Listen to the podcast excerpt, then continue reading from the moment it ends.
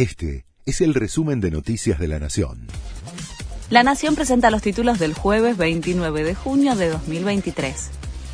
Después del tenso cierre de listas, Cristina Kirchner se reunió con Daniel Scioli en el Senado.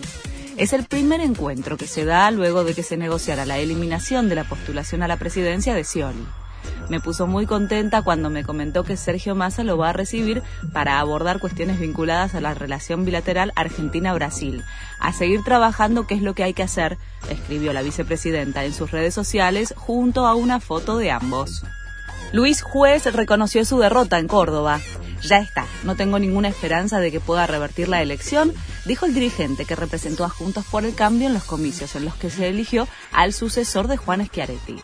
Además anticipó que podría visitar al mandatario electo, Martín Yayora, en las próximas horas. Los fiscales del caso Cecilia Strisovsky acusaron de encubrimiento agravado a cuatro de los imputados. Antes eran considerados como coautores del asesinato de la joven de 28 años. El cambio de acusaciones para los cuatro asesores del clan Sena, Fabiana González, Gustavo Obregón, Gustavo Melgarejo y Griselda Reynoso, que en un posible juicio recibirían penas menores. Siguen los disturbios en Francia por el joven asesinado por la policía.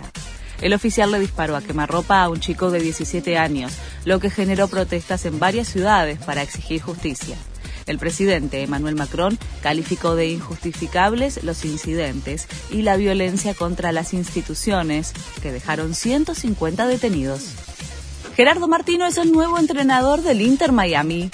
Por tercera vez el técnico y Leo Messi van a compartir equipo y será la segunda experiencia de Martino en la MLS de Estados Unidos después de su paso por Atlanta United en 2017 donde fue campeón.